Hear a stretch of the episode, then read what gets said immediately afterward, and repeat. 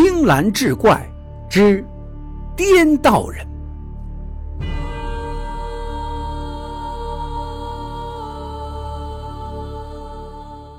话说淄川的普照寺住着一个疯道士，没人知道他的名字。他整天蓬头垢面，穿着破旧的衣裳，经常光着膀子在外头晒太阳。人们都称呼他颠道人。这颠道人喜怒无常，行为怪异，没有谁愿意跟他打交道。曾经有一次，有个叫陶正的地痞无赖，看着颠道人不顺眼，就带着几个朋友去找他的麻烦。颠道人一见到他们，吓得急忙跪地求饶，说：“好汉饶命！之前我有得罪之处，还望多多谅解。”不如今晚我备下酒宴，请您大家伙喝酒如何？陶正道：“你个穷道士，有钱请客吗？你骗谁呢？”陶正眼睛瞪得大如铜铃，像是要吃了他一样。只见颠道人微微一笑，随手从裤兜里一掏，几块黄金就掉了出来。这一伙人一见，蜂拥而上，把这金子捡起来就揣进兜里，满意的走了。到了晚上，陶正一伙应邀来到普照寺，颠道人在门口热情迎接。他们这一群人进入寺内，只见房屋错落有致，金碧辉煌；再到大殿里，灯烛平榻，摆设精致。陶正觉得很是奇怪，说：“今天这个普照寺怎么变了个样子？之前来过不是这样啊？”颠道人笑道。这不是为了迎接您这几位贵客特意装饰了吗？您可还满意？陶正道：“这还差不多。我这位贵人来到你这毕舍，简直是让你们这儿蓬荜生辉呀！”紧接着，只听颠道人喊了一声：“上菜了！”就见五位美女端着美酒佳肴翩翩走来。他们穿着雪白的牡丹裙，外套断袖玉兰飞蝶衣，个个是面如桃花，婀娜多姿，如同杨贵妃一般，真可谓是云鬓花颜金步摇。陶正看的是如痴如醉，拉住其中一个美女入怀，又亲又抱。这一伙人有美女相伴，喝起酒来更是格外的尽兴，一个个。全都醉倒了。等到第二天，陶正他们醒来一看，怀里抱的竟是一块烂树根，盘子里都是些碎石块和癞蛤蟆。再看酒杯里装的尽是些绿油油的东西，骚臭难闻。而之前那些金子也都变成了羊屎蛋子。陶正方知这颠倒人是个高人。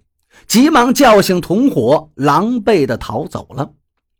一伙人回到村里，跟其他人说起来是添油加醋。从此再也没人敢惹这颠道人了。有一天正逢重阳，城里有个大富豪沈哲要去文峰山上登高望远。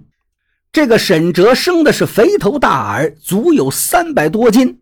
他坐着轿子，让人抬着他爬山，自己懒得一步也不想走。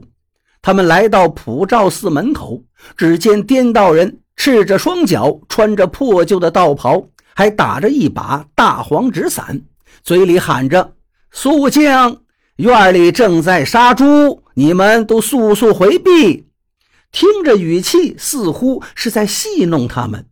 沈哲是恼羞成怒。哪里来的疯道士，胆敢骂我是猪！来人呐，给我狠狠地揍他！说完，几个仆人拿起木棍就去打着颠道人。颠道人是边笑边退，被撵得急了，丢下纸伞，一溜烟的功夫就跑没影了。仆人们见状，把那把伞撕得粉碎。只见那些碎片在地上竟然动了起来，然后就变成了老鹰。追着沈哲和仆人们一顿猛啄，众人是大惊失色，丢下沈哲，仓皇逃窜。那个伞柄转眼间变成了一条大蟒蛇，火红的鳞片耀人眼目。沈哲叫住大家道：“这不过都是障眼法罢了，哪能吃了人呢？”于是他拿起刀，步履蹒跚地向着蟒蛇走去。蟒蛇气势汹汹的就迎了上来，张开血盆大口，把沈哲一口就吞了下去，可把众人吓坏了，一直跑出三里多地才停下来。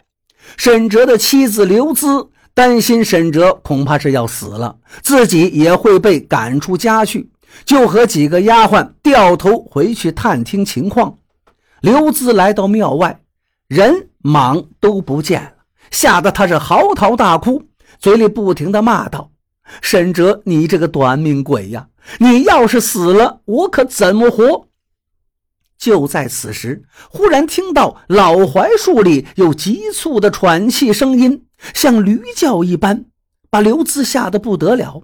偷偷摸摸地走进槐树，发现槐树的中心早已烂空，有一个盆子大小的洞穴。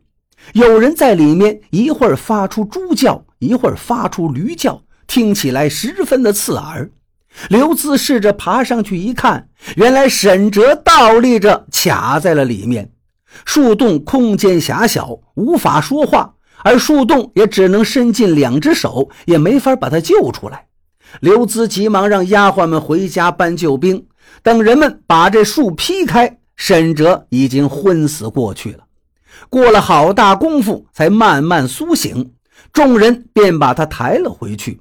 当人们要找那颠道人算账时，颠道人早已不知去向。